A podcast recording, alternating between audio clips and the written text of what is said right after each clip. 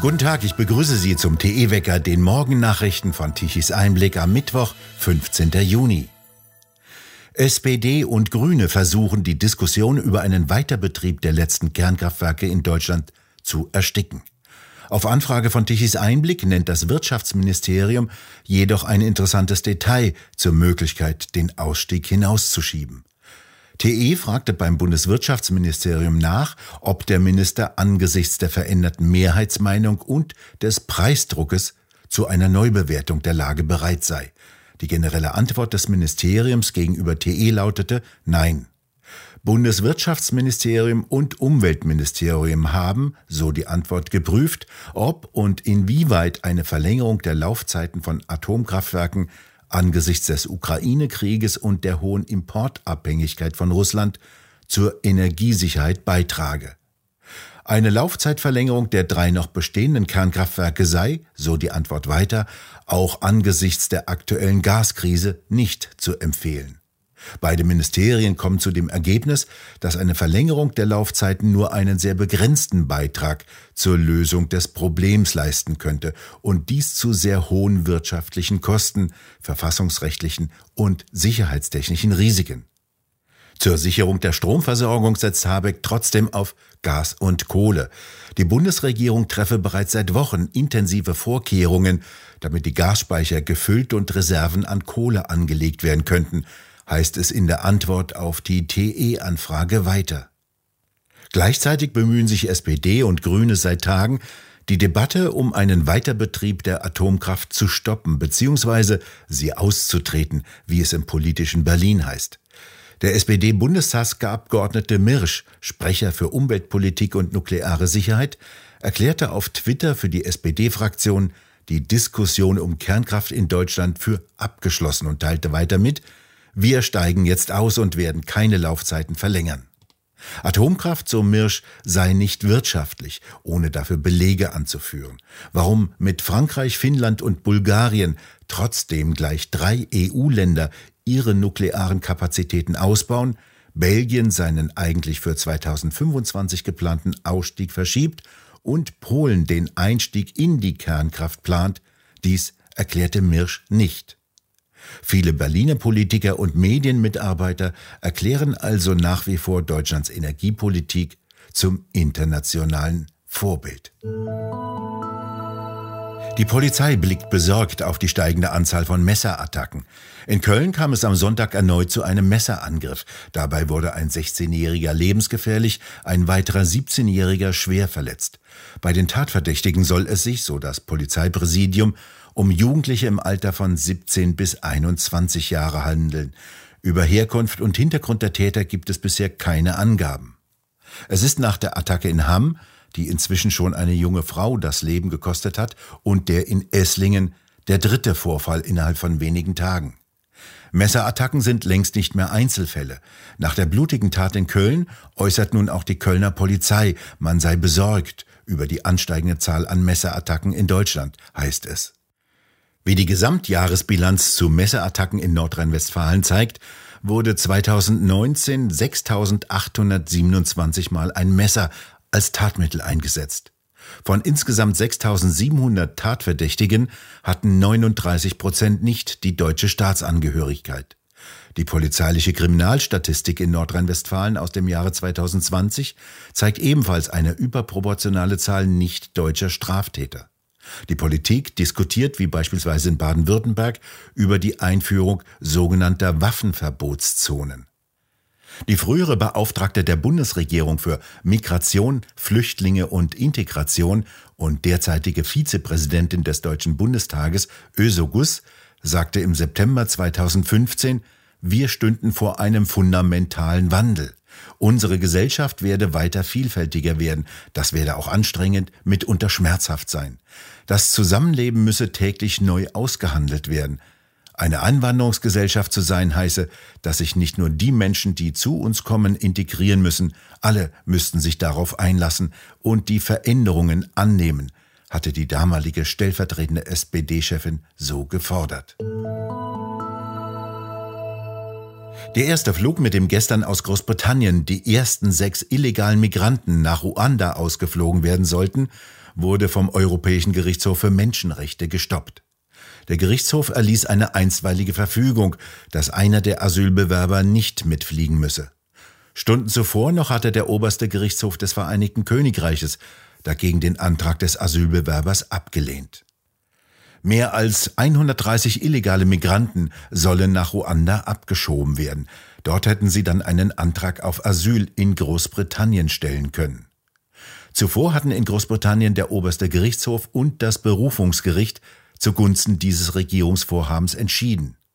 Zu Beginn der letzten Kabinettssitzung in London warf Premierminister Johnson den Anwälten vor, die Arbeit krimineller Banden zu unterstützen, indem sie eine Politik blockierten, die Migranten davon abhalten sollte, die gefährliche und unnötige Reise über den Ärmelkanal mit Hilfe von Menschenschmugglern zu unternehmen.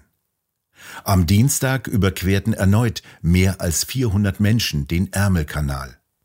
Auch in die Schengen-Zone haben die illegalen Einreisen in diesem Jahr deutlich zugenommen, vor allem im Mai. An der Spitze liegt die Route über den westlichen Balkan. Daran wirken auch NGOs und deutsche Kirchenkreise mit. Laut der EU-Grenzagentur Frontex sind von Januar bis Mai in diesem Jahr bereits mehr als 86.000 Migranten illegal in die Europäische Union eingereist. Die Weltgesundheitsorganisation WHO hat aufgrund der weltweiten leichten Zunahme von Affenpockenfällen einen Notfallausschuss einberufen. Der soll am 23. Juni tagen und entscheiden, ob es sich um eine gesundheitliche Notlage von internationaler Tragweite handelt, wie sie seit Ende Januar beim Coronavirus SARS-CoV-2 gilt. Es wäre die höchste Alarmstufe der WHO. Sie hat keine unmittelbaren Folgen, sondern eine appellative Funktion für die Mitgliedsländer. Der WHO wurden bis Dienstag weltweit mehr als 1600 Fälle von Affenpocken und fast 1500 Verdachtsfälle aus 39 Ländern gemeldet. In 32 dieser Länder gab es vor Mai keine bekannten Fälle. In den anderen sieben Ländern in Afrika grassiert das Virus seit Jahrzehnten. Bislang wurden 72 Todesfälle in Afrika gemeldet. Affenpocken gelten als nicht sehr ansteckend. Eine Übertragung der Affenpocken von Mensch zu Mensch ist nach Angaben des Robert Koch Institutes selten und nur über einen Kontakt von Körperflüssigkeiten möglich. Eine Gefährdung für die Gesundheit schätzt das RKI als gering ein. Gesundheitsminister Lauterbach empfiehlt bereits einen Impfstoff. Den gibt es schon. Und jetzt kommt wohl die Pandemie zum Impfstoff. Mit einem Vorschlag zur gütlichen Einigung ging gestern der Prozess zu Ende, den ein Mitarbeiter von VW gegen Audi angestrengt hatte. Der wollte nicht mehr mit der sogenannten Gendersprache belästigt werden und klagte gegen die Konzerntochter Audi. Der Kläger zitierte vor dem Landgericht Ingolstadt am Dienstag aus Arbeitsanweisungen von Audi an ihn mit Formulierungen wie der die BSM-Expertin ist qualifiziert R Expertin. Der Kläger sieht durch den Leitfaden seine allgemeinen Persönlichkeitsrechte verletzt.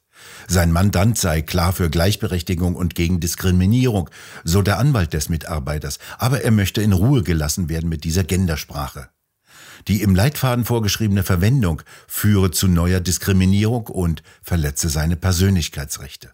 Der Richter schlug vor, Audi könnte ihm künftig halt normal schreiben.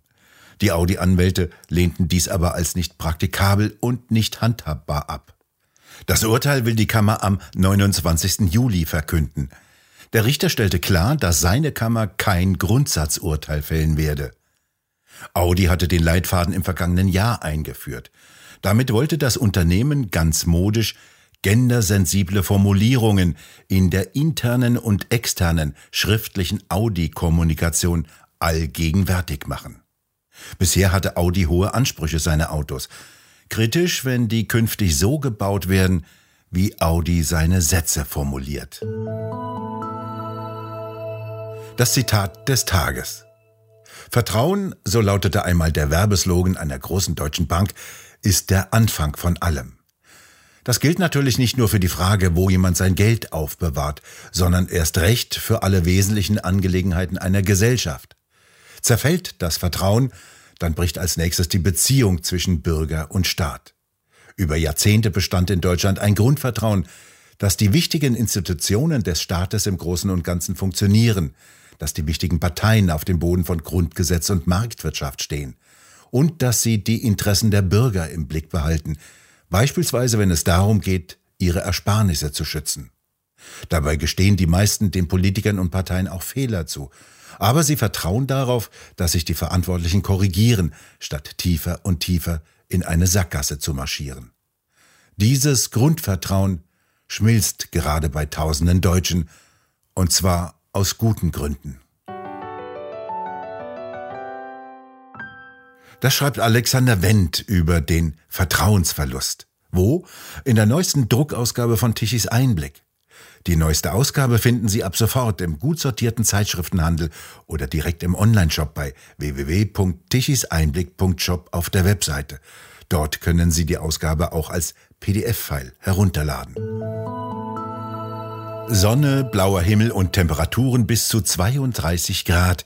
Das bietet das Wetter heute. Lediglich an der Küste wird es mit 22 Grad wie in Hamburg etwas kühler. In den nächsten Tagen wird es noch wärmer. Am Wochenende zeichnen sich Temperaturen von möglicherweise bis zu 36 Grad und etwas wärmer ab. In der kommenden Woche könnten dann mit einem Wetterwechsel die Temperaturen wieder fallen. Und nein, es ist nicht die Klimakatastrophe, es ist der Sommer, der sich mit einer Hitzewelle aus Nordafrika ankündigt. Der meteorologische Sommer hat bereits am 1. Juni begonnen, der kalendarische beginnt in fünf Tagen. Und nach einigen Wettermodellen könnte da die Hitzewelle kühlerer Luft aus Nordwesten gewichen sein. Wir bedanken uns fürs Zuhören und schön wäre es, wenn Sie uns weiterempfehlen. Weitere aktuelle Nachrichten lesen Sie regelmäßig auf der Webseite tichiseinblick.de und wir hören uns morgen wieder, wenn Sie mögen, und dann zum frohen Leichnamstag mit einem Gespräch mit Marco Galina. Wo ist Kardinal Zen?